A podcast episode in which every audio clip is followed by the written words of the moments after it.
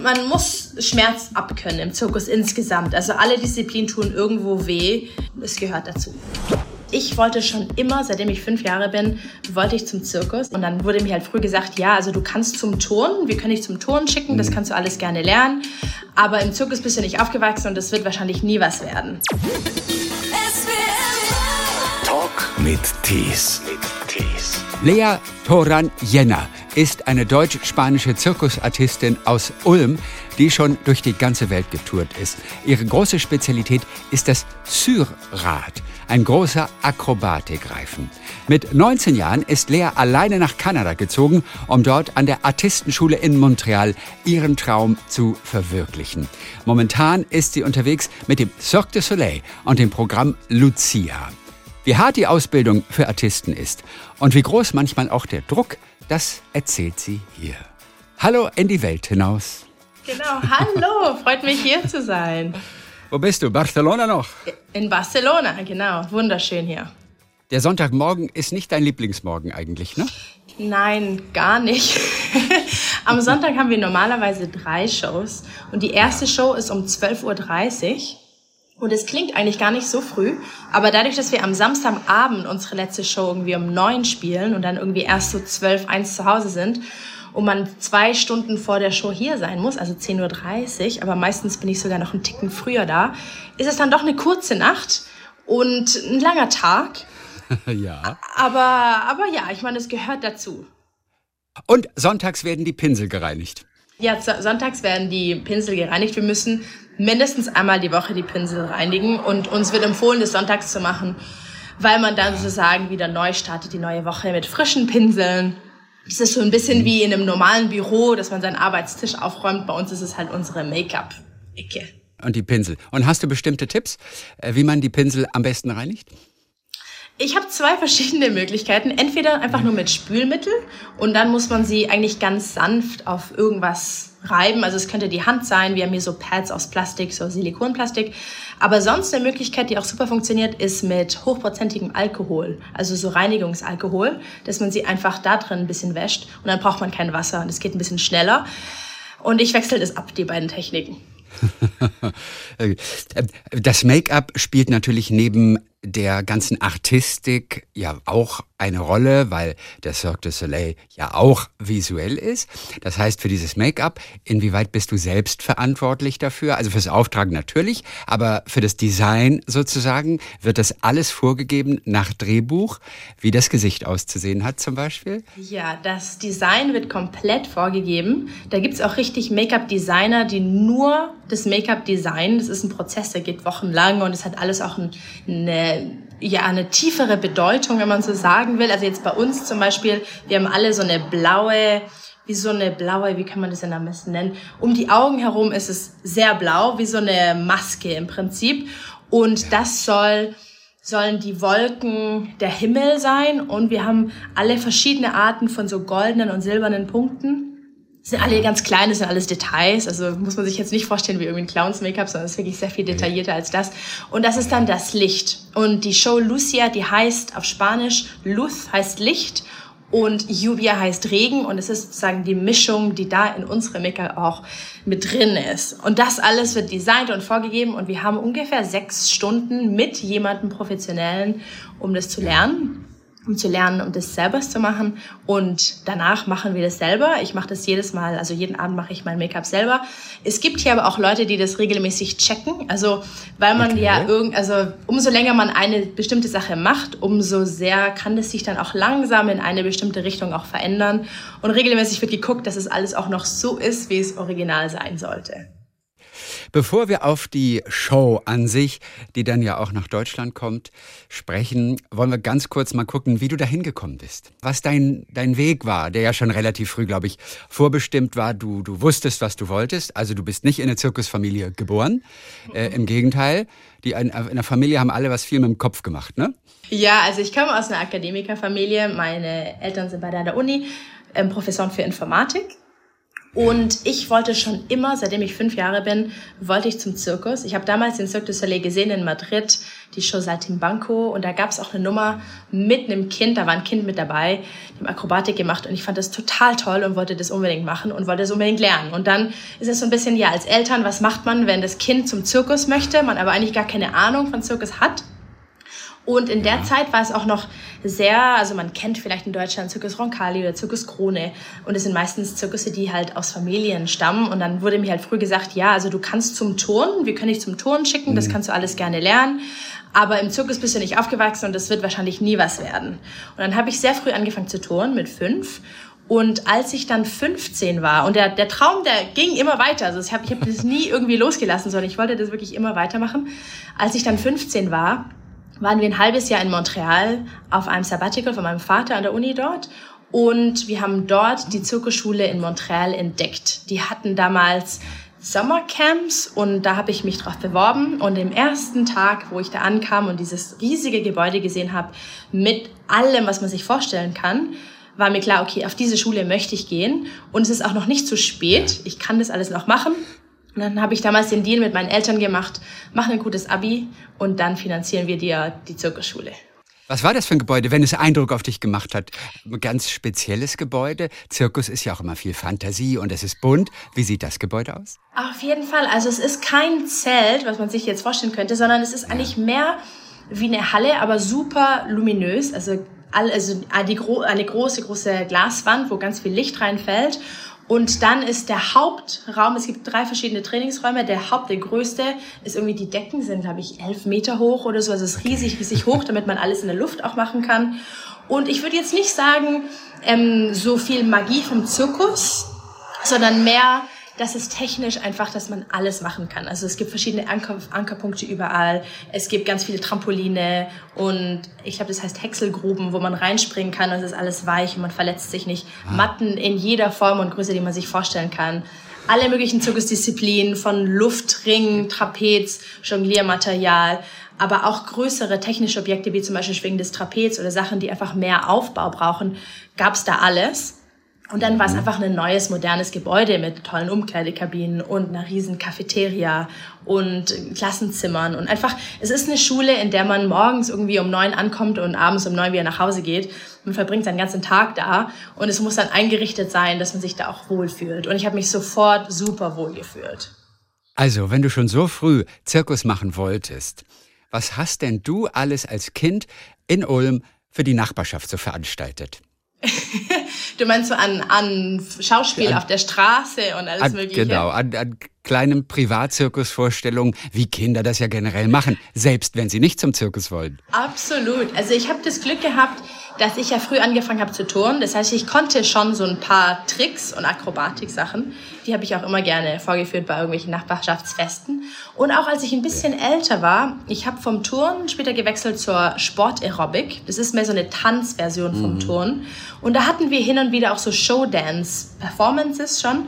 Und ich habe zur gleichen Zeit angefangen zu jonglieren wie gesagt, es war, ich wollte einfach zum Zirkus, das heißt, ich habe sozusagen alles gemacht, was ich irgendwie hätte machen können und Jonglieren gehörte dazu. Und dann habe ich so eine kleine Jonglagenummer mir selbst beigebracht und auch eine Handstand-Balance-Nummer, also im Prinzip, wenn man auf seinen Händen steht, aber dann mit seinen Füßen verschiedene Positionen einnimmt. Und diese Nummer haben wir dann mitverkauft mit unserer Shownummer vom Aerobic. Da war ich so, ja, ab 13 habe ich das gemacht und das war total aufregend für mich und noch viel schöner eigentlich als Wettkämpfe zu machen, weil man nicht mehr dieses Kompetitive hatte, sondern es ging einfach nur darum, Leute irgendwie zu begeistern.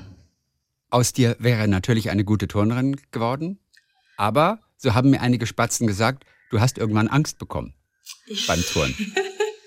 Richtig, das war so, als ich ungefähr elf, zwölf war. Habe ich als Kind, als kleines Kind merkt man eigentlich gar nicht, wie gefährlich die Sachen sind, die man macht. Also man, man schwingt da an, an der Stange rum und ja. hüpft auf dem Balken rum und ich meine, einem ist eigentlich gar nicht so richtig klar, was da passieren kann. Es hatte sich eine Freundin von mir verletzt, sie hatte sich den Arm gebrochen. Aber ich glaube, das hatte gar nicht so sehr damit zu tun, sondern es war einfach irgendwann merkt man, ja, wenn man nach hinten auf seine Hände springt und den Balken verfehlt, dann fällt man im Prinzip auf den Kopf oder so. Und es ist dann irgendwann, ja, ist dann irgendwie irgendwie aufgekommen. Und da hatte ich wahrscheinlich auch nicht den Druck irgendwie von meinen Eltern, die gesagt haben, nee, du musst weitermachen. Oder irgendwie von den Trainern gesagt haben, du musst, du musst. Sondern es war wirklich, ja, mach, solange dir Spaß macht. Und wenn es dir keinen Spaß mehr macht, dann machst du einfach was anderes. Und dann habe ich die Sportaerobik entdeckt, im Prinzip direkt im Anschluss darauf. Und da waren die Sachen nicht ganz so gefährlich, dafür aber musikalischer, was mir auch besser gefallen hat. Und dann war es eigentlich ein ganz einfacher Weg dann dorthin. Und dadurch, dass mir niemand irgendwie gesagt hat, nee, du musst jetzt dies machen oder du musst das machen, habe ich einfach meinem Herz gefolgt und hatte dann auch richtig eine tolle Zeit beim Aerobic, war auch im deutschen Nationalteam und durfte auf WMs und so. Und es war dann eigentlich auch eine, ja, eine super tolle Erfahrung. Wie schwer war es denn, dein Abi zu machen? Das war ja Bedingung für deine Eltern, wenn du auf diese Zirkusschule in Montreal wolltest, was ja auch letztendlich geklappt hat. Aber das ja. Abi war Voraussetzung, ne? Das war Voraussetzung, nicht nur Abi, sondern gutes Abi. Ah, und, oh, oh, das noch. Ja, oh ja, Akademikereltern natürlich, klar. Gutes Abi. Und hat's geklappt? Genau, hat ja, geklappt. Ich habe 1,5. Ich glaube, damit klappt es, kann man, oh. kann man, kann man ja. vorzeigen. Und dann war es eigentlich eher andersrum, dass meine Lehrer gesagt haben, meine Güte, du kannst auch nicht zum Zirkus gehen, du kannst auch so ein gutes Abi nicht wegschmeißen und du musst was studieren und, und ja, ja einfach nur eine Ausbildung, das geht doch gar nicht. Und, und Aber ja. wie blöd eigentlich, oder? Du kannst Total. doch ein gutes Abi nicht wegschmeißen. Macht eigentlich überhaupt gar keinen Sinn. Als müsse jeder irgendwas mit dem Kopf machen, oder? Eigentlich, eigentlich ein ganz blöder Satz, wenn er auch lieb gemeint war. Genau, aber finde find ich auch. Und ich glaube, ich glaub, da hang einfach sehr viel Angst dahinter, dass die meisten Leute auch heutzutage mit dem Zirkus eigentlich sich gar nicht so richtig was drunter vorstellen können. Man kennt irgendwie noch so, ja, Zirkus, Manege, Stroh, Tiere und so, aber es hat sich ja mittlerweile total verändert, jetzt gerade auch mit viel modernerem Zirkus. Und dass man davon leben kann und auch davon auch gut leben kann, ich glaube, das wissen einfach viele Leute gar nicht. Und ich glaube, da einfach sehr viel Angst dahinter von, ja, du hast doch ein tolles Abi, du könntest so viele tolle Sachen machen und jetzt machst du sowas Einfaches in Anführungszeichen, wo es eigentlich auch gar nicht so einfach ist. Dann nimm uns mal mit nach Montreal. In diese, ja, müssen wir wahrscheinlich sagen, aufregende Zeit, die wahrscheinlich genug Stoff auch für eine Fernsehserie hergeben würde. Zirkusschule in Montreal. Und ich glaube, du warst drei Jahre da. Also erstmal generell, wie hart, wie fordernd ist so eine Zirkusschule? Sehr hart. Also gerade die Zirkusschule in Montreal zählt als eine der besseren Schulen. Es gibt Leute, die sagen sogar, es ist die beste Schule. Das möchte ich jetzt nicht so unbedingt sagen, weil es sehr viele andere tolle Schulen gibt. Das erste Schwierige ist die Aufnahmeprüfung. Die geht über vier Tage. Und es bewerben sich so um die 500 Leute pro Jahr und es werden zwischen 20 und 30 aufgenommen. Das heißt, es ist schon mal ein riesiger Schritt, da überhaupt ausgewählt zu werden. Das geht über vier Tage, weil in den ersten zwei Tagen wird geguckt, ist man beweglich genug, ist man stark genug, hat man genug akrobatische Fähigkeiten und irgendwie Grundlagen. Das heißt, da wird wirklich geguckt, wie viele Klimmzüge kann man, wie viele Liegestützen kann man, kann man Spagat, kann man Überspagat, kann man Handstand, also wirklich Basissachen. Und wenn man die nicht kann, dann wird man direkt rausgeschmissen. An jedem Abend wird, man hat eine Nummer und an jedem Abend sieht man auf einem großen Bildschirm, welche Nummer darf weiter und welche Nummer darf nicht weiter. Es ist eigentlich fast, man könnte eine richtig tolle Reality-Show draus machen, auf jeden Fall. Mhm. Und ich durfte dann zum Glück jeden Tag weiter und am letzten Tag hat man eine kleine Nummer vorbereitet, man wird interviewt und es wird auch so ein bisschen geguckt, man trainiert dann mit verschiedenen Trainern und die gucken, wie gut kann man auf Feedback reagieren. Also wenn man, sagen wir mal, man macht einen Handstand und dann sagen sie einem, okay, jetzt mach den Handstand, aber mach noch dies und das. Und je nachdem, wie gut man dieses Feedback annehmen kann, können Sie so ein bisschen sehen, wie schnell man Dinge lernen wird, wahrscheinlich. Und die suchen dann vor allem Leute aus mit viel Potenzial. Also man muss jetzt nicht herkommen mit schon allem. Sie sagen teilweise auch, wenn jemand mhm. schon zu gut ist, dass sie sagen, du brauchst die Schule gar nicht mehr. Aber was sie suchen, okay. ist Potenzial. Und ich würde sagen, so das ja. zweite Jahr ist auf jeden Fall das schwerste auch mental, weil einfach sehr viel gefordert wird weil man sehr lange Tage hat, sehr viel trainiert, man ist sehr viel müde und es, das ist natürlich also dann auch von, belastend. Wann geht's los? Ach, 8 Uhr morgens geht's los, wahrscheinlich dann bis abends 9 Uhr, 10 Uhr oder was? Ja, genau. 8.30 Uhr geht's los, abends bis 8 und dann die Schule ist offen bis um 10. Man darf noch länger bleiben und noch länger trainieren, wenn man möchte. Man hat alles über Akrobatik, Tanz, Theater, seine Hauptdisziplinen, eine Nebendisziplin. Jonglieren muss man lernen, wenn man es noch nicht kann, Handstand, Akrobatik, Luftsachen. Also im Prinzip alles wird komplett abgedeckt mit einer Hauptdisziplin und einer Nebendisziplin, in denen man dann exzellent sein muss. Wir haben sogar auch Gesang gehabt und so einfach alles, alles, dass man auf der Bühne auch ganz viele Sachen machen kann, die übrigens jetzt auch in dieser Show, in, in der Lucia Show, mir super zuguten kommen, weil ich einfach hier auch total viele Sachen machen muss. Also wir müssen auch singen. Es gibt eine Szene, wo ich auch trommel. Ich muss eine neue Disziplin lernen. Es gibt auch okay. ein bisschen Character Work. Also es ist auch so ein bisschen Schauspiel. Das heißt, so eine Schule mhm. ist wirklich eine gute Grundlage, um dann in einer großen Show aufgenommen zu werden. Was trommelst du? Trommel uns mal kurz vor. Was ist dein Beat? Es gibt drei verschiedene Beats. Ein Beat ist ein sehr, sehr, sehr simple Beat. Der eine Beat ist einfach nur auf der Eins. Das ist recht leicht. Ja. Dann gibt es der Kontrabeat, der, der zu der Eins, Eins, Eins, Eins. Und dann gibt es den, die ich am liebsten mag, das ist die kleine Trommel, die macht so. Aber wir sind alle zusammen und wir sind auf der Bühne und man muss gleichzeitig auch noch singen. Und das war eigentlich, es war eine nette Sache. Ich würde sagen, so die ersten zwei Wochen war es total aufregend, weil man natürlich, man ist nicht in seinem Element, es ist nicht was, was man irgendwie jeden Tag vor den Leuten macht. Und dann nach zwei, drei Wochen ist es eigentlich ganz normal und mittlerweile ist es, mache ich es mit links so. Alle, die diese Schule absolviert haben in Montreal, die finden dann aber auch Jobs oder weil es einfach so eine renommierte Schule ist. Wie ist es generell in dem Business? Gibt ja viele andere Zirkusschulen noch. Kommen die alle unter oder müssen sie, wie in der Schauspielerei, dann letztendlich doch irgendwo bedienen, um sich über Wasser zu halten, bis dann vielleicht mal doch ein Job kommt?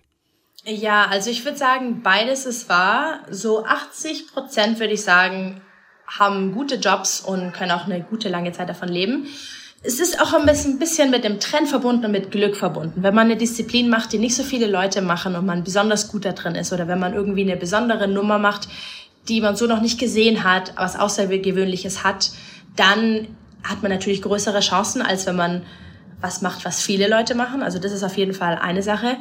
Dann darf man nicht vergessen, dass man auch sich sehr viel selbst vermarkten muss. Das heißt, es gibt Leute, die können sich besser vermarkten als andere. Das hängt dann, dann ist es so ein bisschen so eine Frage von, Wer macht Fotos? Engagiert man einen Fotografen für tolle Fotos? Hat man professionelle Videos von seinen Performances? Also solche Sachen sind natürlich auch, hat man eine Homepage? Wie präsentiert man sich? Geht man auf Events und, und redet dann mit Leuten? Traut man sich? Also diese ganzen Fragen sind auf jeden Fall auch noch sehr wichtig.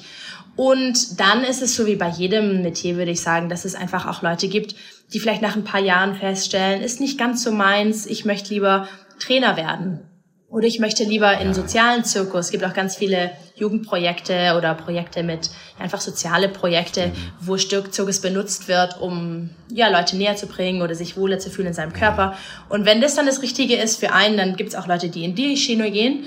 Aber man hat auf jeden Fall jetzt Glück mit der Zirkusschule, von der ich gekommen bin, dass da schon wirklich mhm. 80 Prozent der Leute tolle Engagements finden. Du hast dann quasi deine Hauptdisziplin. Ähm, deine große Spezialität ist das Syrrad. Ähm, ja. Das machst du sowohl alleine als aber auch im Duo, was was ganz Besonderes ist. Ähm, außerdem noch der Kronleuchter, der Ariel Chandelier. Ähm, wie bist du denn zu diesem Gerät, und es war ja jetzt also keines, was so ganz häufig auch zu sehen ist. Mhm. Wie bist du dazu gekommen an dieser Schule? Denn du hattest erst einmal eigentlich einen anderen Schwerpunkt, oder? Du hattest erst was anderes ausgesucht. Ich wollte, als ich auf die Schule gegangen bin, Handstand machen. Und in dem Jahr, in dem ich war, gab es sehr viele Leute, die das gemacht haben. Und mir wurde dann empfohlen, mach doch Chinese Pole. Chinese Pole ist eine, kann man sich vorstellen wie Pole Dance, aber ein bisschen akrobatischer als Pole Dance. Die Stange ist höher und ein bisschen dicker und aus, mit, anders beschichtet. Das habe ich dann zwei und Wochen sag kurz, gemacht. Handstand, das klingt jetzt erstmal, das klingt jetzt erstmal so simpel. Was kann man denn alles mit einem Handstand machen? Was gehört zum Beispiel zum Handstand alles dazu für euch Artisten? Ja, also es, man nennt es auch Handstand Equilibristik. Das heißt, im Prinzip ist es auf den Händen stehen und dann mit den Beinen, mit dem Rest von dem Körper besondere Positionen einnehmen. Also man steht dann auf einer Hand, man, man drückt hoch und runter den Handstand. Also zum Beispiel, wenn ich, ich kann auf dem Boden sitzen und dann mich hochdrücken, mit den Beinen gegrätscht, bis ich in den Handstand hochkomme. Dann gibt es verschiedene Positionen auf einem Arm. Man kann das Ganze auf Stühlen machen, die immer höher gehen. Oder auf, mhm. auf Englisch nennt sich das auf Canes, also auf so Stäben, die ein bisschen höher sind. Das heißt, es ist eine Balance-Nummer, okay. aber die okay. sehr viel Kraft benutzt und auch sehr viel Beweglichkeit. Und ich bin ehrlich gesagt sehr glücklich, dass ich das letztendlich nicht gemacht habe. Die Idee kam aber von, von der Schule selber mit dem Chinese Pole? Ja, hm? die Idee von der Schule kam mit dem Chinese Pole, weil ich damals ja. einfach an diesem letzten Tag, wo man Sachen ausprobiert und die Lehrer gucken, was man für Potenzial hat, anscheinend sehr viel Potenzial dafür bewiesen habe und haben sie gemeint, okay, das wäre doch was Tolles für dich. Als ich dann angefangen habe in der Schule, habe ich das auch zwei Wochen lang gemacht und die Sache war, man muss, um diese, um diese Disziplin erfolgreich zu machen, muss man seine Haut im Prinzip schützen. Weil man an einer Stange hoch und runter klettert und hoch und runter rutscht und benutzt man ja. dafür meistens Jeans oder ein bisschen dickeres Material. Und es war mitten im August in Montreal, weil es super heiß ist. Das heißt, ich kam dann in meine Klasse mit meiner vollen Montur, musste an dieser Stange hoch und runter klettern und habe irgendwie nicht so richtig verstanden, was ist, was ist die Essenz von dieser Disziplin. Es hat einfach irgendwie nicht geklickt. Und da habe ich zum Glück sehr schnell mit der Direktion gesprochen und hat gefragt, hey, darf ich nicht vielleicht doch noch wechseln? Und zur gleichen Zeit hatte ich das Sierrad entdeckt. Wir durften für ein paar Tage Sachen ausprobieren. Und ich fand, es sah schon super schön aus. Und ich habe es auch sehr schnell gelernt. Und, und das Sierrad, müssen wir sagen, das ist wie ein Röhnrad, das viele, viele kennen. Das hat aber eben zwei Reifen. Dieses Sierrad, das Searwheel, das hat nur einen einzigen Reifen. Ne? Genau. Also so ein Monowheel. Genau. glaube ich, auch genannt. Okay. Es nennen Leute okay. auch Monowheel. Ich beschreibe es oft auch ein bisschen wie wenn man eine Münze auf dem Tisch anschnipst und die so drehen ja. lässt. Und in diesem Fall habe ich eine sehr große Münze und ich bin in der Münze drin. Ich werde die ja, Münze. Sehr gut. Genau. Und ja, das hat mir super, super viel Spaß gemacht von vornherein und habe das dann sofort angenommen und zum Glück haben sie mich auch wechseln lassen, weil das gar nicht so leicht ist. Ich habe dann in meinem ersten Jahr an der Schule Francis kennengelernt. Das ist mein Partner, mit dem wir bis heute zusammenarbeiten. Wir kennen uns jetzt dann seit über zehn Jahren. Und ja. Er drehte sich in die gleiche Richtung wie ich, weil es gibt nämlich Leute, die drehen sich nach links und Leute die drehen sich nach rechts. Das ah. merkt man eigentlich gar nicht, aber das ist ein wichtiges Detail. Es ist so ein bisschen wie Leute, die ja. mit links schreiben oder mit rechts schreiben. Das kann man umlernen, ja. aber es ist nicht sehr natürlich, das umzulernen. Und ist auch Natürlich, wenn man in der Kantine nebeneinander sitzt und äh, der eine isst mit links und der andere mit rechts, gell, dann stößt man sich ständig an, keiner kann in Ruhe essen. Insofern, das muss passen. Ne? Es muss passen. Verstehe ich. Ja, im Sierat ja. ist es. Das ist sehr wichtig. Und er muss auch ungefähr genauso groß sein wie ich weil wir natürlich im gleichen mhm. Rad stehen. Das heißt, wäre er jetzt irgendwie 30 Zentimeter größer als ich, würde ich gar nicht an das Rad rankommen. Das heißt, er ist ungefähr fünf Zentimeter größer, ein bisschen breiter, ein bisschen schwerer, eigentlich perfekt passend. Und wir haben damals das eigentlich aus Spaß angefangen. Es gab so eine Talentshow in der Schule oder eigentlich gar nicht so eine richtige Talentshow, aber mehr so eine, wir machen eine Show nur für uns. Keine Lehrer sind eingeladen, niemand von außen ist eingeladen, es ist nur für uns, um Spaß zu haben. Und dann haben wir gesagt, lass uns doch versuchen, mal zu zweit im Sierat was Lustiges hier auf die Beine zu stellen. Und da ist das Ganze geboren. Und wir haben das dann weitergeführt bis zum Ende der Schule und haben dann auch direkt unsere Karriere damit gestartet. Wir sind beide Solisten, wir machen beides Sierrat auch im Solo, aber hauptsächlich ja. im, im Duo zu zweit. Und das und machen nicht so viele auf der Welt. Das ne? machen du bist eine sehr, der wenigen im Das Prinzip. machen sehr wenige. Und es ist das, was ich vorher meinte mit ein bisschen Glück. Ja. Wenn man im richtigen mhm. Moment die richtige Disziplin hat, findet, wenn sie einen findet, dann ist es natürlich ja. leichter, als wenn man was macht, was viele Leute machen. Sierrad als Solo gibt's noch weniger Frauen als Männer. Bei den Männern fängt es schon an, dass es dann sehr viele gibt und dann muss man natürlich dann sehr außergewöhnlich sein. Bei den Frauen ist es noch ein bisschen außergewöhnlicher. Mhm. Das machen noch nicht so viele. Aber das Duo ist natürlich das Außergewöhnlichste. Das Blöde beim Sierrad ist nur, man kann sich leichter die Hände quetschen, weil man keine Griffe hat, wie beim Röhnrad innen drin. Da ist man total sicher. Beim Sierrad muss man immer schnell die Flossen wegnehmen, oder? Das wie oft hast du sie schon ge gequetscht? Wie sehen deine Hände aus? Meine Hände sind, sehen gut aus. Ähm, meistens passiert es eher mit den Zehen. Also ich bin barfuß und man kann da nicht so gut sehen, also wenn man jetzt einen Fuß aus dem Rad rausnimmt und dann wieder reinsetzt, dann passiert es manchmal, dass man es nicht reinsetzt, sondern drunter setzt. Da habe ich schon ein paar Fußnägel verloren. Das ist sehr unangenehm, vor allem wenn es auf der Bühne passiert. Muss man natürlich weitermachen. Das weiß das Publikum ja nicht. Die sehen sowas auch normalerweise nicht, weil es ja nicht, nicht so groß ist, so ein Fußnagel. Das heißt, da muss man weitermachen. Finger ja. habe ich aber auch schon mal eingequetscht. Es passiert, es passiert aber selten. Also der natürliche Reflex ist es schon, okay. die Hände aufzumachen. Wie wenn man zum Beispiel stürzt. Also ja. wenn man stolpert und hinfällt, ist auch der natürliche Reflex, die, die Hände aufzumachen und nicht auf die Finger zu fallen. Kann trotzdem mal passieren, aber ist eher unwahrscheinlich. Aber sag ja. mal, einen Fingernagel verlieren, das ist ja überhaupt total schmerzhaft. Was machst du dann? Der braucht ein Jahr, um wieder zu wachsen. Ja. Ähm, also in dem Fall Fußnägel waren es vor allem, also ein, ein, ja. ein, ein, ein Zehennagel. Was machst du dann, damit das nicht schmerzt? Das ist ja total empfindlich. Ja, also Schmerzen tut's schon so ja. zwei, drei Tage. Man tut, man okay, macht dann Tape drumherum. Also Fingernägel habe ich bisher noch nicht verloren, zum Glück, aber Fußnägel, nein, nein, nein. Fußnägel, ja, da muss man ein Tape drum machen und dann nach ein paar Tagen ist es dann schon wieder besser und okay. ja, es gehört dazu. Also ich würde sagen, ein bisschen, man muss Schmerz abkönnen im Zirkus insgesamt. Mhm. Also alle Disziplinen tun irgendwo weh. Das gehört dazu. Ja. Und da finde ich eigentlich das Sierrad sehr harmlos im Vergleich zu jetzt zum Beispiel Pole. Also wir machen jetzt hier in der Show auch Pole Dance. Das habe ich neu gelernt. Das tut sehr viel mehr weh als Sierrad. Von dem her und hin wo? und wieder mal der Fußnagel, das geht schon. Was tut genau weh? Einfach die Knochen, die Knie oder die Knöchel oder was? Also beim Pole Dance, die Stange ist aus Metall. Das ist übrigens beim Sierrad auch eine Sache, die, die passiert. Man, man ist mit dem Metallgerät unterwegs. Das heißt, sobald man stürzt mit dem Zierrad, dann stürzt das Rad natürlich auch und es kann dann auf einem stürzen. Sowas tut weh. Bei dem Pole ist es gerade dieses, man hält sich an der Stange fest, man nimmt verschiedene Positionen ein, aber man hat halt immer eine Metallstange, die einen irgendwie irgendwo schlägt oder drückt. Da sind sehr viele blauen Flecken. Und dann die Reibung an der Stange. Also wir haben, man, man hält sich im Prinzip mit den Händen oder mit dem Körper an der Stange fest, mit der Haut wir benutzen dafür auch so sticky Material, was das Ganze noch ein bisschen besser hält und haftet. Ja. Aber wenn man dann rutscht, dann ist es wie wenn man ja, an der Metallstange runterrutscht. Also die Haut, die findet es nicht so angenehm, aber man, man gewöhnt sich dran, die Haut wird dicker und es gehört dazu. Deswegen sollst du auch eine Jeans dabei anhaben, ja, wie du ganz am Anfang erfahren hattest. Genau, weißt du? genau. Bei dem, bei dem Chinese Pole hat man deswegen auch eine Jeans an, aber das geht meistens trotzdem auch durch. Also ja. man, ja, die, es gehört dazu. Ja. Und dein Sirrad, ich glaube, das hat die Öffentlichkeit zum ersten Mal so wahrgenommen bei den Olympischen Winterspielen in Turin 2006. Da wurde es gezeigt von dem Mann, der es auch, glaube ich, groß gemacht hat. Ähm, er hat es jetzt nicht erfunden, aber er, er hat es irgendwie zum ersten Mal so werbewirksam eingesetzt. Äh, Daniel Syr, nach ihm ist es benannt. Genau. Äh, komischer Nachname, C-Y-R. Wo ja. kam der her? Er kommt aus Quebec, aus, aus der ah, Nähe von Montreal. Quebec. Genau. Und, Syr, und also französischer Name. Französischer Syr. Name und ist auch mhm. ein recht bekannter Name in der Gegend. Also es gibt viele Leute, die ah, heißen, okay. heißen Sir. Und ja, ja, er hat er hat's nicht erfunden. Also es gibt viele Leute, die sagen, nein, es nee. kommt eigentlich aus Deutschland wegen Röhnrad und so weiter und so fort.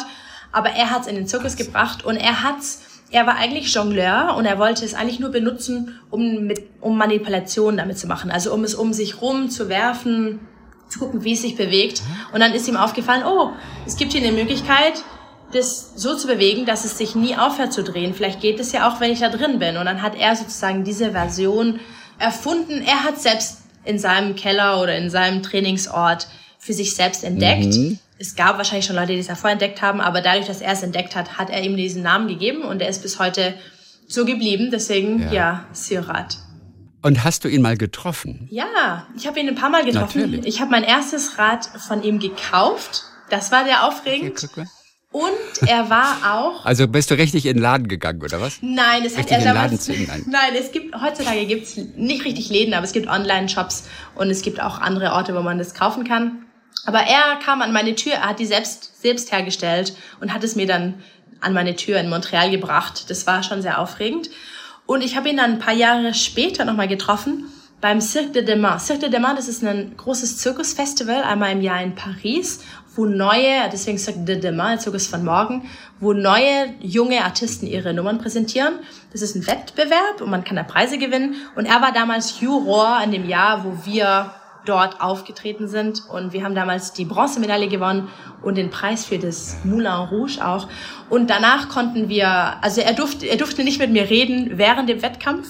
Aber als dann der Wettkampf vorbei war und am letzten Abend haben wir uns hingesetzt und ein bisschen geredet und er hat sich total gefreut, dass wir auch das Sierrad weiterentwickelt haben und auch die Disziplin zu zweit. Das hat er auch schon gemacht gehabt in der Vergangenheit, hat es aber nie so richtig gezeigt. Das war schon sehr aufregend und sehr schön. Und das Röhnrad, das kommt aus Deutschland? Ja, das Rhönrad kommt aus Deutschland. Ich kenne mich da gar nicht Witzig. so sehr aus. Es gibt natürlich, es ist eine große Wettkampfsportart. Ich habe es mal einmal ausprobiert, aber es ist nicht so richtig für mich. Mir ist es ein bisschen zu schwer und zu klobig und zu groß. Also ich finde mhm. das Sierrad da schon irgendwie schöner und eleganter. aber es gibt viele Leute, die haben erst Rhönrad gemacht und danach Sierrad gelernt und können auch viele Sachen dann mhm. von dem einen aufs andere übertragen. Ich wollte dir noch was erzählen zum Kronleuchter. Da hattest ja, du nämlich gefragt, woher denn das mit dem Chandelier kam. Den Chandelier, den habe ich erst entwickelt, nachdem ich schon aus der Schule draußen war. Das war zusammen mit meinem Partner, mit Francis. Wir haben festgestellt, wir würden gerne noch eine zweite Disziplin machen. Was würde sich denn für uns eignen, auch gerade als Duo?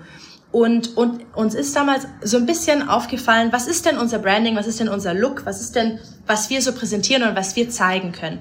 Und wir waren sehr viel auch in dem Gala-Markt unterwegs, also jetzt gar nicht so sehr nur klassisch Zirkus, sondern auch mehr Varieté-Shows, Kabarett-Shows und auch Gala-Präsentationen, also wo vielleicht ein Event sagt, oh, wir hätten gerne Performance. Und dann haben dann überlegt, was würde denn da gut reinpassen? Und der Chandelier wurde schon öfter auch mal verwendet von größeren Produktionen, aber dadurch, dass es halt so ein großes Gerät ist, ist es auch schwierig, sowas zu machen. Das heißt, wir mussten unseren selbst Kannst du den beschreiben einmal, den, den Chandelier, den Kronleuchter? Was ja. ist das für ein Gerät? Also es ist ein, man kann sich vorstellen wie ein riesiger Kronleuchter. Der ist größer als ich bin. Also ich kann in dem drinnen stehen und der ist dann aber nochmal vielleicht anderthalb Meter über mir Luft. Es gibt verschiedene Stangen, an denen ich mich festhalten kann. Und es gibt auch Perlenketten, die im Prinzip eigentlich nur als Schmuck dienen, die das Licht total schön aufnehmen. Unten gibt's vier Stangen, also im Prinzip vier Halbkreise, an denen wir uns festhalten können. Das heißt, man kann Sachen übertragen von dem Luftring. Es gibt im Zirkus eine Disziplin, die nennt sich Luftring. Das ist im Prinzip ein Ring in der Luft. Und man kann Sachen davon übertragen. Man kann auch gerade zu zweit, weil es natürlich ein großes Gerät ist, sind wir beide in dem Kronleuchter drin oder hängen an dem draußen. Und es ist sehr schwer, also es ist aus Metall, aber wie gesagt mit den Perlenketten. Und ich habe dazu die Dur-Nummer und dann aber auch noch mal eine Solo-Nummer gemacht. Und die Idee war wirklich, was Neues zu machen, was es so vielleicht auch noch wenig gibt, gerade in dem Markt, wo man Nummern verkauft. Also in größeren Showproduktionen gibt es schon, aber wenn jetzt, wenn du jetzt sagst, hey Lea, ich habe hier eine tolle Gartenparty. Brauchst ein bisschen Budget, brauchst schon ein bisschen ordentliches Budget, aber wer weiß, vielleicht hast du ja Budget für so eine tolle Gartenparty. Dann könnten wir sozusagen mit einem großen Tripod das dort aufführen. Oder wenn jetzt irgendeine große Firma auf uns zukommt und möchte irgendwas vielleicht ein bisschen luxuriöseres, glamouröseres, dann hat man schon mit dem Objekt, also wenn einfach nur der Kronleuchter so hängt, ist es schon sehr schön. Das heißt, man könnte sozusagen in den reinen Raum kommen, man hat den Kronleuchter dort hängen und dann in der Mitte von dem Event ist dann eine Performance und wow, der Kronleuchter geht dann runter und hoch und fliegt und wir hängen an ihm. Und das ist sozusagen die Idee gewesen, da, so ist es geboren. Und für uns ist es super schön, noch eine zweite Disziplin auch in der Luft zu machen, weil es einfach komplett anders ist. Also wir benutzen ganz andere Muskeln, ganz andere Positionen, aber wir können auch nochmal Sachen zeigen, die wir vielleicht im Seerad weniger zeigen können, die wir auch können. Gerade Beweglichkeit. Und ja, so ist es entstanden. Und was war das Neue? Weil ihr wolltet ja was Neues machen. Aber so ein Chandelier, so ein Kronleuchter gab es ja schon als Gerät oben. Das heißt, was war neu bei euch? Was neu war, war im Prinzip, dass wir die Nummer so verkaufen können. Also es gibt sonst sehr wenige andere Leute, die ein Chandelier selbst besitzen. Also oft wird es vermietet von großen Produktionen. Das heißt, ja. das ist auf jeden Fall neu. Und dann das Duo. So wie auch im Sura, im Sirat gibt es einfach noch kein, also ich habe jetzt noch keins gefunden. Es gab vielleicht ein oder zwei. Es ist immer ein bisschen schwierig, man, es ist immer schwierig zu sagen, ah, wir sind die Ersten, wir sind die. Das ist immer schwierig, weil viele Leute die gleichen Ideen gleichzeitig haben. Aber bei uns, unsere Stärke ist im Duo aufzutreten. Ich glaube, wir passen auch einfach sehr gut zusammen. Und man hat einfach nochmal mehr Möglichkeiten zu zweit am Kronleuchter als alleine im Kronleuchter. Und viele Leute finden es natürlich auch toll, eine Frau und einen Mann zu sehen. Man kann sich dann leicht irgendwie widerspiegeln, gerade bei jetzt irgendwie, sage mal, einer Hochzeit oder so und dann können viele Leute sagen, wow, ähm, als wir uns kennengelernt haben, war das so und die Gefühle und das kann man dann sozusagen übertragen. Und das war, das war die Idee, das Ganze so zu machen. Musstet ihr euch den eigenen Kronleuchter kaufen dann? Mhm, oder, oder hat den jemand für euch Nein, du musstest einen Kronleuchter kaufen. Ein, ein Kronleuchter für Akrobatik. Und das gibt's auch im Internet. Sogar noch schwieriger. Das kann man so gar nicht kaufen. Wir mussten jemanden beauftragen, der uns den designt und herstellt. Ja. Wir hatten, am Anfang waren wir in Verbindung mit einer anderen Artistin, die auch einen Kronleuchter hat. Die hat uns sehr viel geholfen mit Größen und Ideen, auch mit Perlen. Ich habe dann die Perlenketten aus China bestellt, beziehungsweise gar nicht die Perlenketten, sondern nur die Perlen. Die habe ich alle selbst aufgefädelt. Das hat Stunden Arbeit gekostet. Und das Ganze war über Alibaba. Das war auch gerade am Anfang von der Pandemie, wo ich auch, da habe ich irgendwie 200 Euro nach China geschickt in der Hoffnung, dass jetzt ein Riesenpaket oh. mit Perlen zurückkommt. Kam auch, hat ja. eine Weile gedauert, aber kam, kam auch, auch wirklich okay. tatsächlich. Und dann hatte ich diese Mengen und Mengen an Perlen, die ich dann alle selbst aufgefädelt habe. Und das Design haben wir auch zusammen gemacht und alles, ja, uns selbst irgendwie überlegt, wie das sein soll. Und so ist das Ganze entstanden. Kann man so im Internet nicht kaufen. Noch nicht. Okay.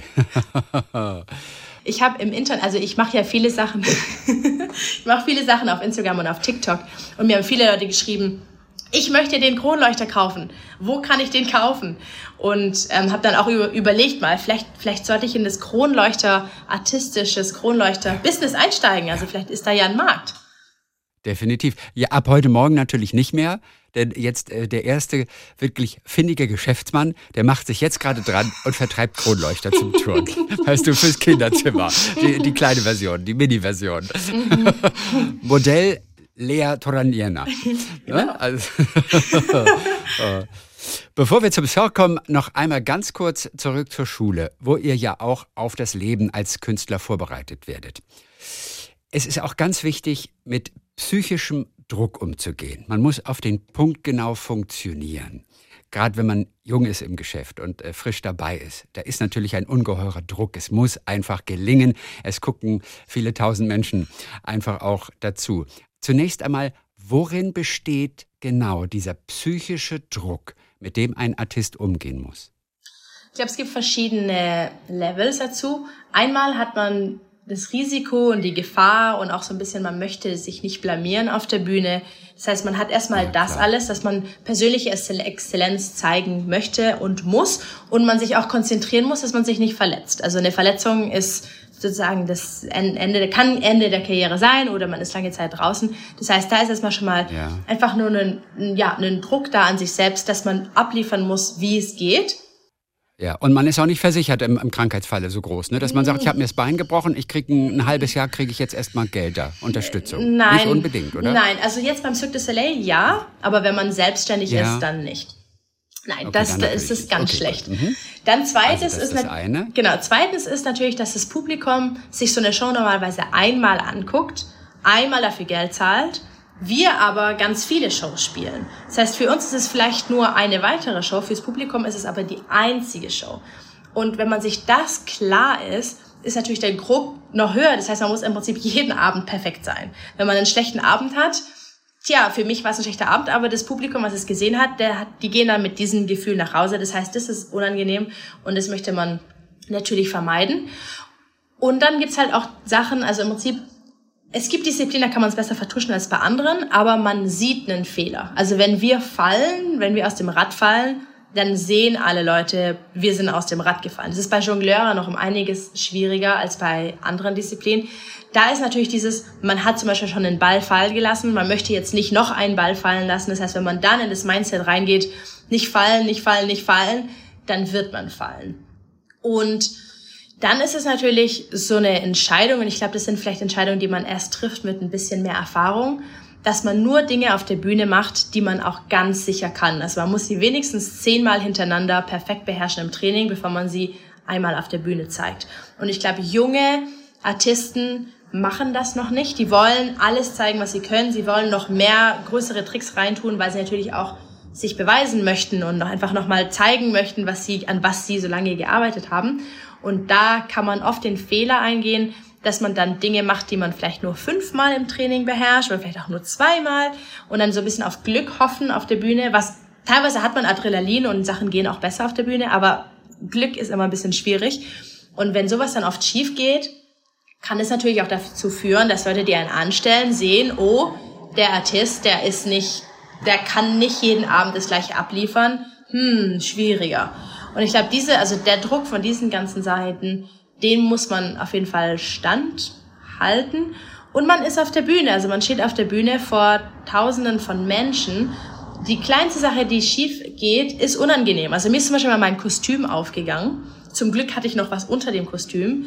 Aber man steht dann, das war gerade auch in Deutschland, man steht dann vor, das war eine große, große Show beim Feuerwerk der Tonkunst. Es sind vielleicht 5000 Leute, die einem sehen. Wenn jetzt das Kostüm aufgeht und die Leute vielleicht doch noch irgendwie was mehr sehen, ist es einem sehr unangenehm. Und ich glaube, die, diesen Sachen, die, man muss einfach bewusst sein, was es heißt, auf der Bühne zu stehen vor so vielen Leuten. Und dann fällt dann auch der Druck, wenn man sich damit irgendwie mal auseinandergesetzt hat.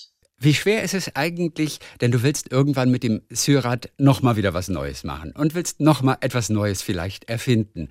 Wie schwer ist es äh, für, für so ein Rad, was ja eigentlich wirklich ein, also ein ganz ein Basic Werkzeug eigentlich für dich ist, oder Instrument könnte man es ja auch nennen, ähm, in dem Fall. Wie schwer wird es dann sein, noch musst du dich damit nicht beschäftigen, da wieder etwas Neues daraus zu entwickeln? Ich würde sagen, es wird immer schwerer. Weil man natürlich, also die ersten Sachen, die man lernt, die lernt man recht schnell und dann umso weiter, umso präziser, umso schwerer, umso länger dauert es auch eine Idee zu haben, darauf zu kommen. Ich glaube, irgendwann merkt man, dass man vielleicht nicht mehr technisch so viel weitermachen muss, sondern auch artistisch Sachen verändern kann. Zum Beispiel jetzt in der Show sind wir mit, treten wir mit Regen auf. Es gibt Regen, ab der Hälfte von der Nummer gibt's Wasser. Das ist natürlich eine Sache, die sieht man so wenig. Und da kann man experimentieren. Gibt, haben wir auch noch andere Ideen, wie wir vielleicht die Nummer verändern möchten in mehr so, also, dass man technische Elemente von außen mit reinnimmt.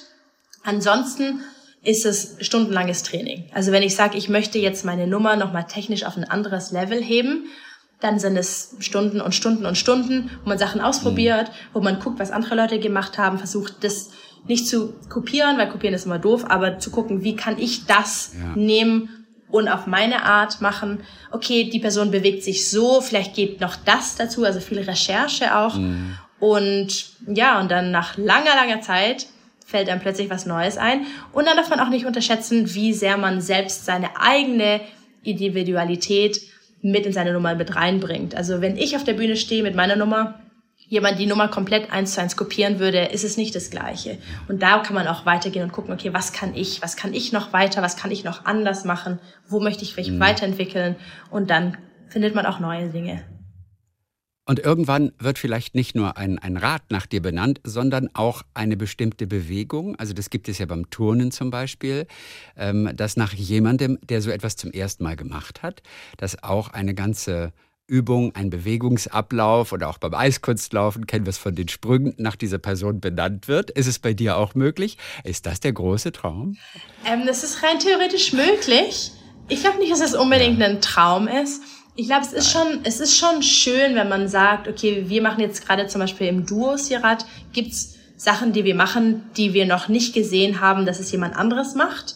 Das heißt, da sind wir auch sehr stolz und wissen auch, dass, dass es Leute gibt, die das wirklich wertschätzen und sagen, wow, ich habe versucht, das nachzumachen, ich habe es nicht geschafft. Aber dass es jetzt einen Namen hat, ist mir jetzt persönlich mhm. nicht so wichtig. Also du bist beim Cirque du Soleil jetzt für diese zwei Jahre. Das ist mal eine Festanstellung, auch mal ganz schön, oder?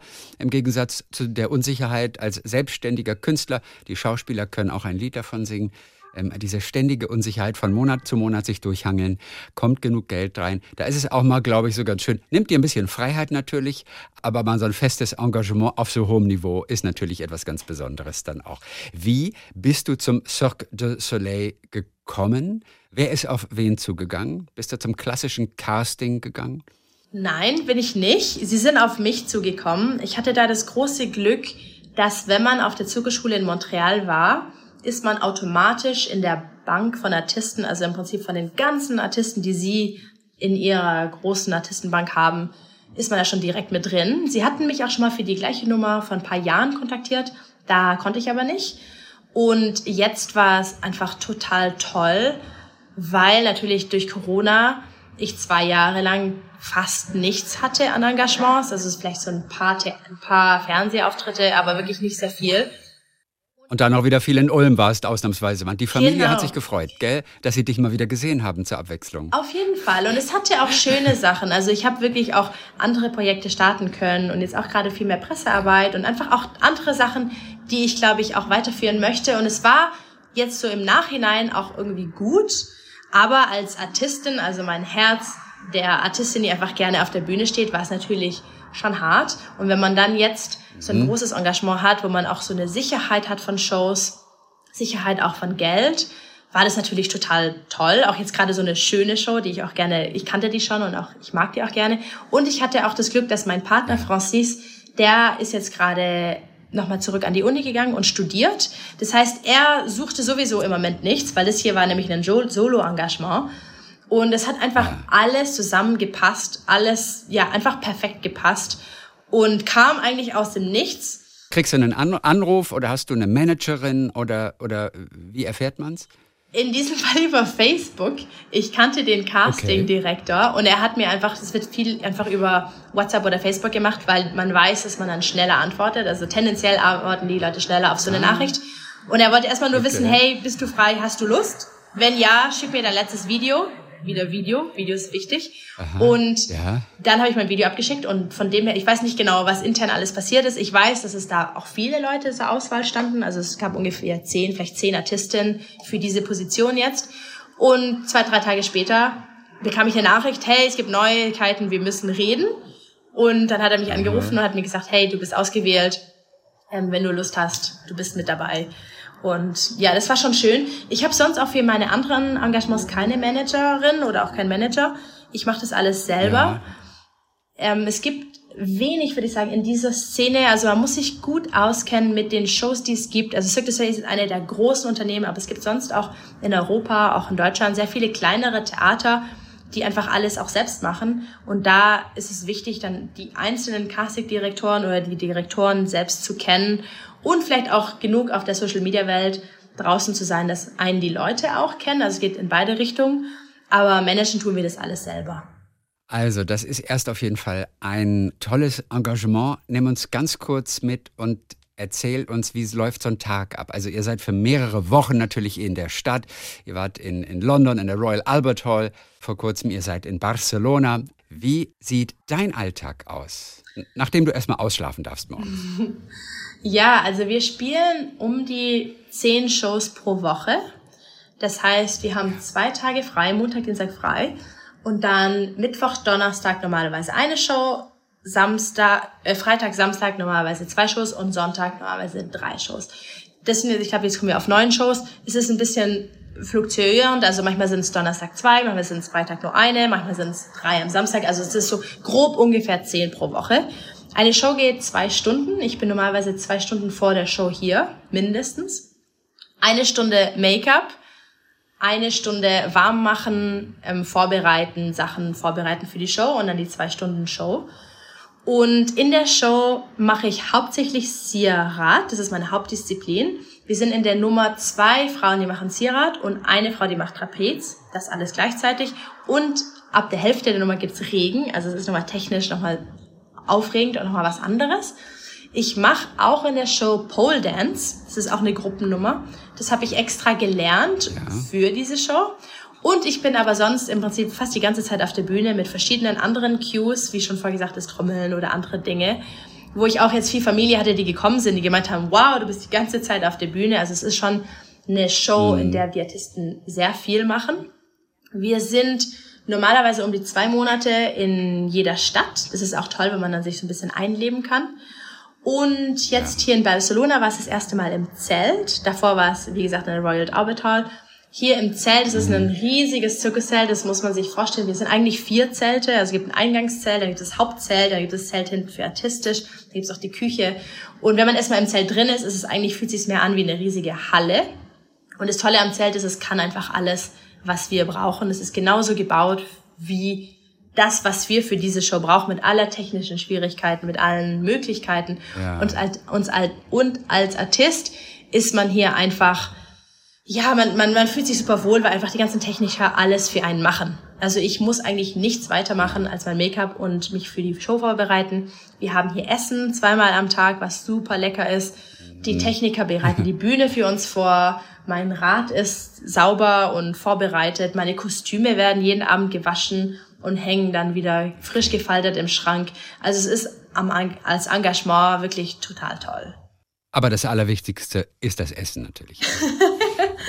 das Essen ist Komfort wirklich sehr wichtig.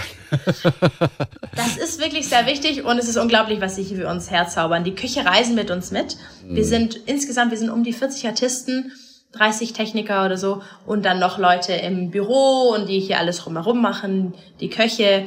Wir sind über 100 Leute, die reisen zusammen und ja, jeder macht das, was er am besten kann und ich glaube, das ist das, warum die Show so gut funktioniert und warum auch so was Beeindruckendes irgendwie auf die Beine gestellt werden kann, weil einfach jeder sein Ding macht und alle Leute sich gegenseitig unterstützen.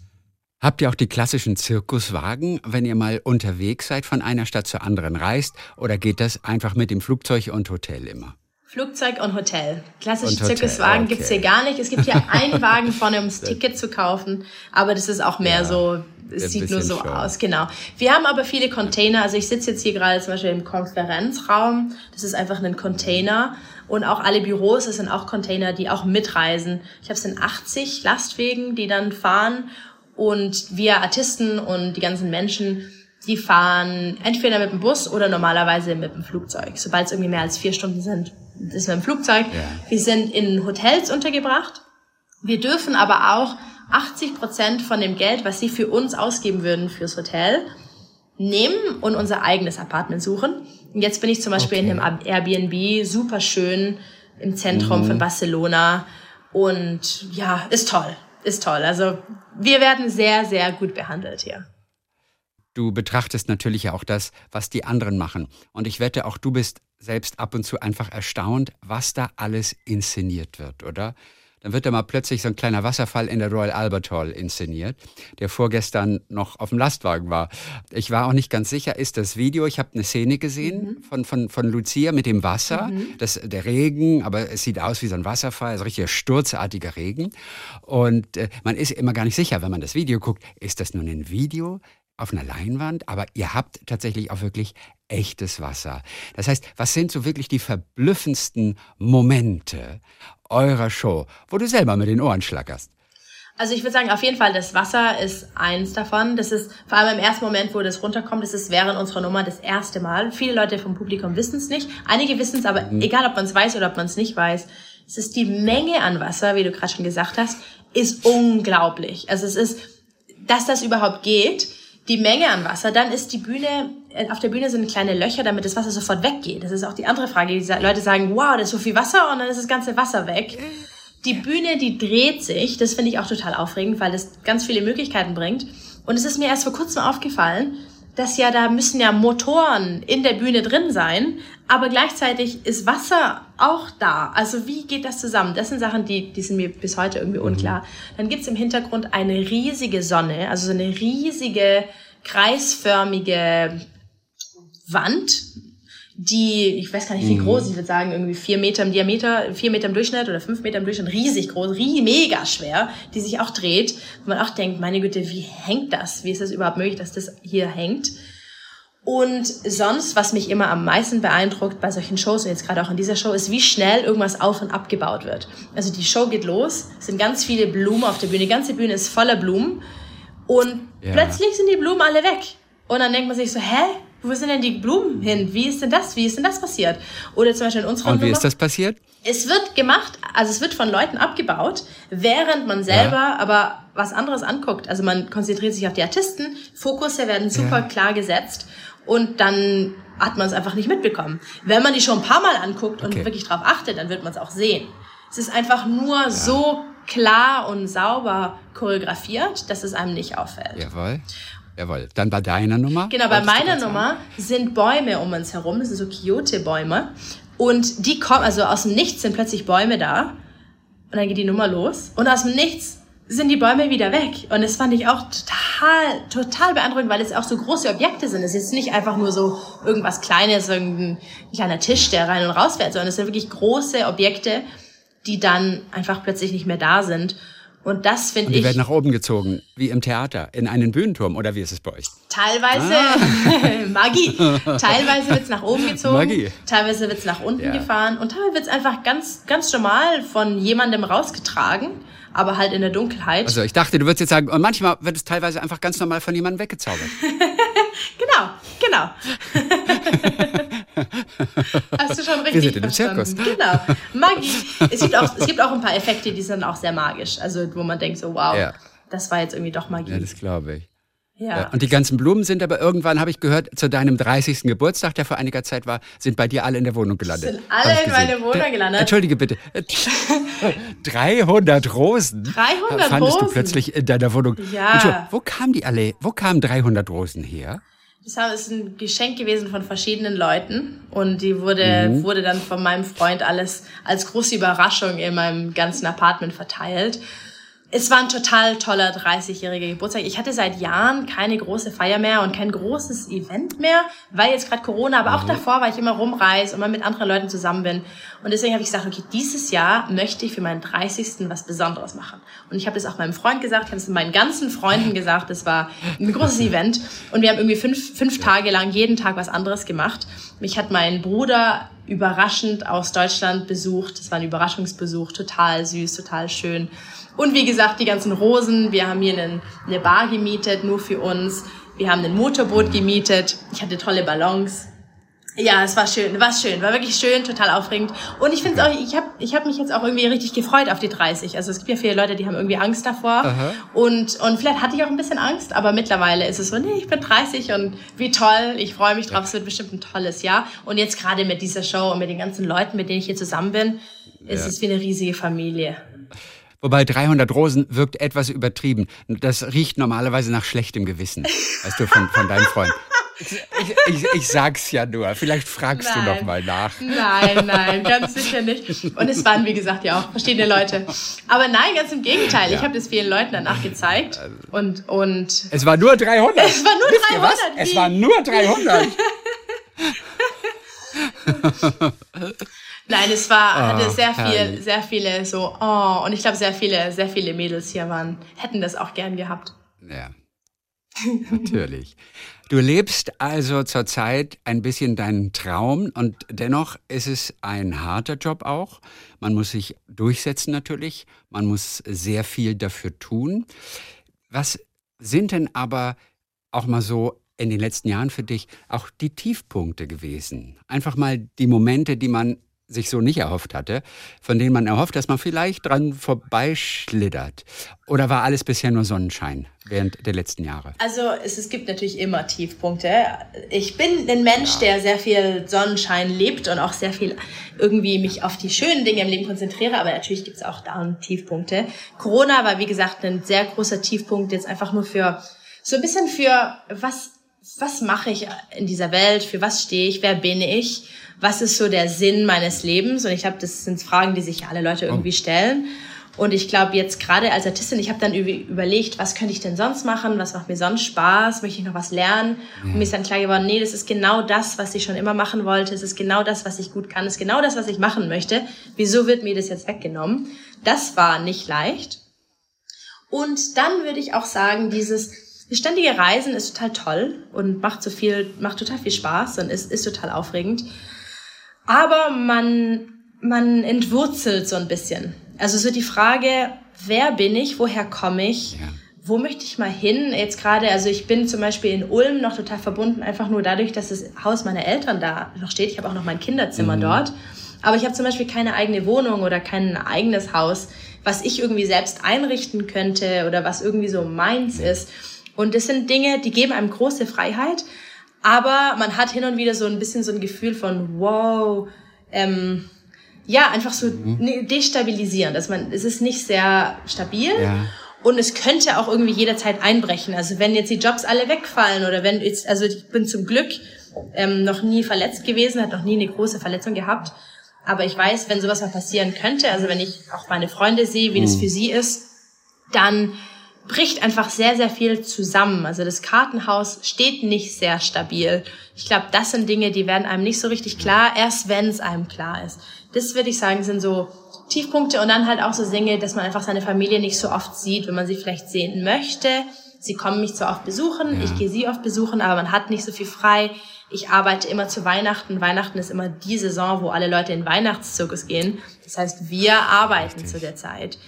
Und mhm. man ist, also jetzt gerade bin ich mit der gleichen Gruppe von Menschen zusammen für eine lange Zeit, was mir auch einfach super viel bedeutet, weil ich das lange Zeit nicht hatte. Also wenn man ein paar Wochen hier ist und ein paar Wochen dort ist und mal einen Tag dort ist, dann lernt man immer wieder neue Leute kennen, aber man kann einfach nicht gute, lange Bindungen aufbauen. Und deswegen würde ich auch sagen, also so enge Freundschaften habe ich noch aus der Schulzeit ein paar und mhm. sonst ja, selten. Also, dass man jemanden kennenlernt, dass man sich sofort so gut versteht, ja, auf jeden Fall. Dass man sofort ähm, sich auch intime Sachen erzählt, auf jeden Fall. Aber dass man dann so sagt, okay, zu meinem Geburtstag, wen möchte ich einladen? Und dass man dann guckt, oh, wer sind denn wirklich die wichtigen Menschen im Leben? Ich glaube, das sind so Sachen, da muss man dran arbeiten und man merkt dann auch, ja, es ist dann wichtig, mal jemanden besuchen zu gehen in einem anderen Land. Also das mache ich dann auch für, für meine wichtigen Freunde, fliege ich dann noch mal irgendwo hin. Also zum Beispiel hatte vor zwei, vor zwei Jahren hat eine meiner besseren Freundinnen geheiratet. Wir hatten uns schon seit Jahren nicht mehr gesehen. Und sie meinte, kommst du? Und ich meine, na klar komm ich, ich bin in der Zeit eh schon in Europa. Wo dann andere Leute meinten, ich bin, also für mich war, ich bin in Europa, ich bin um die Ecke, ich komme, na klar, gar kein Problem. Genau, ich bin in Stockholm. Nee, klar, kann ich nach Rom kommen. Genau. Das ist für mich überhaupt gar kein genau, Problem. Oder von wo nach wo ging es für dich damals? Das war damals nur von Spanien nach Deutschland. Also es war jetzt nicht. Ah, ja, ja okay, genau. Ja, es, fast also, nix. Fast nichts. Aber ich war, also in der Zeit, wo sie mir geschrieben hatte, dass sie heiratete, war ich in Montreal. Und mhm. ich wusste aber, dass ich im Sommer in Europa sein würde. Ich wusste nicht genau wo, aber da war mir klar, ja, kann ich dir fest zusagen, komme ich auf jeden Fall. Und wenn man dann solche, also man muss dann solche Sachen machen um solche Freundschaften aufrechtzuerhalten, um auch einfach die Tiefe zu behalten, weil es sonst zu oberflächlich ist. Und das ist dann doch irgendwie traurig. Aber wie gesagt, ich mache das ja schon seit fast zehn Jahren. Das sind Dinge, die am Anfang viel schwerer waren als jetzt, weil ich jetzt gelernt habe, wie ich damit umgehen kann und wie ich das doch ja. irgendwie haben kann. Ja, mittlerweile weißt du, zu Hause ist da, wo es Essen gibt. Richtig. Wenn es auch nicht so gut ist wie bei Mutter in Ulm. Ne? Welch, wel, welches Gericht vermisst du am meisten von zu Hause? Mm. Oh Mann, das ist doch eine gute ja, wenn Frage. du überlegen musst, dann, dann kann deine Mutter ja nicht nee. so gut kochen, also wenn du da so lange überlegen also, musst. Ich muss sagen, bei mir kochen meine beiden Eltern. Mein Vater kocht auch sehr, sehr gut. Okay. Und ja. ähm, nee, ich glaube gar nicht so sehr ein besonderes Gericht, sondern mehr so dieses Zusammensitzen, zusammenkochen, was zusammen machen. Ja, Sonst, ich muss schon sagen, ich bin essensweise sehr, sehr verwöhnt. Wie, wie gesagt, wir haben hier super Essen und ich esse auch sehr viel im Restaurant. Und deswegen ist es, glaube ich, gar nicht mehr so ein Ding, sondern mehr so, was war so, so Frühstück von Kindheit. Irgendwie so Joghurt, Haferflocken, Honig, okay. mein klassisches Frühstück, aber es muss der Joghurt sein, der Honig sein. Und das gibt's nur in Ulm und sowas. Herrlich. Ganz zum Schluss, nimm uns einfach ganz kurz nochmal damit hin, wo du immer hin wolltest, nämlich mitten in die Manege. Wenn du minutenlang dort deine Akrobatik vollführst mit deinem Syrat, was passiert in diesen Sekunden in deinem Kopf? Was passiert mit deinem Körper? Was ist das für ein Zustand?